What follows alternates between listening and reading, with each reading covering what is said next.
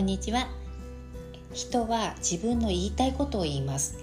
自分の言いたいこととは何か。それは知らしめたい自分です。みんなに見せつけたい自分です。他に別の表現をするなら察してほしい自分とか理解されたい自分認識してほしい自分というところですかね。ねぎらってほしいから苦労を語る。評価されたいから行動を語る。自慢があればそこにつながる話をする。見られたい自分に見えるように語る、まあ、そんな風にね人には承認欲求というものがあります。人それぞれその程度の違いっていうのはあるけれどもみんな持ってる欲求です。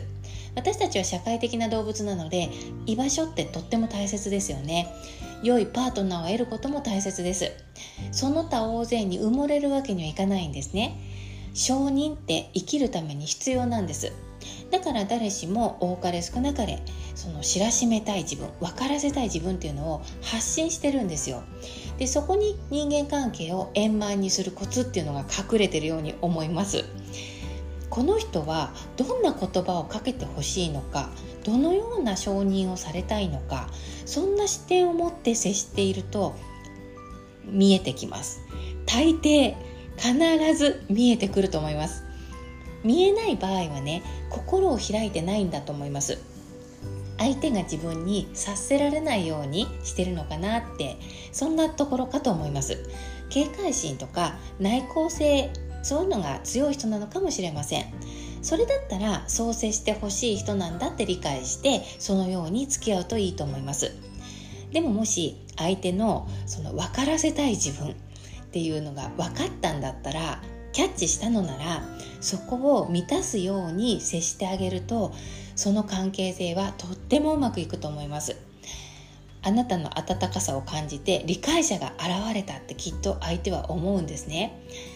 これ自分に置き換えてみると分かりやすいと思います。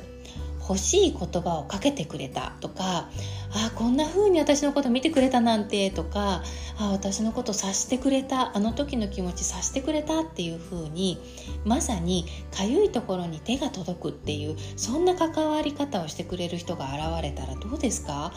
なんか大好きになっちゃいますよね。でそんな相手に何とかお返ししたいとか、えーと私も思いやりを返したいっていうのは自然なことだと思うんですね。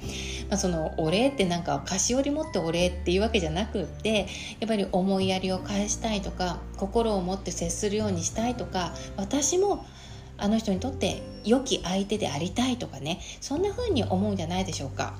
すると思いやりベースの関係性っていうのが出来上がってきますよね。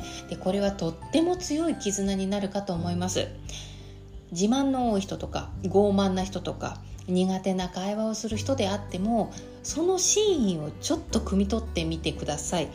そして欲しがってる言葉を1個でもいいからちょっとだけでもいいからかけてあげてみてください。すると関係性がガラッと変わって意外といい友達になれるかもしれません。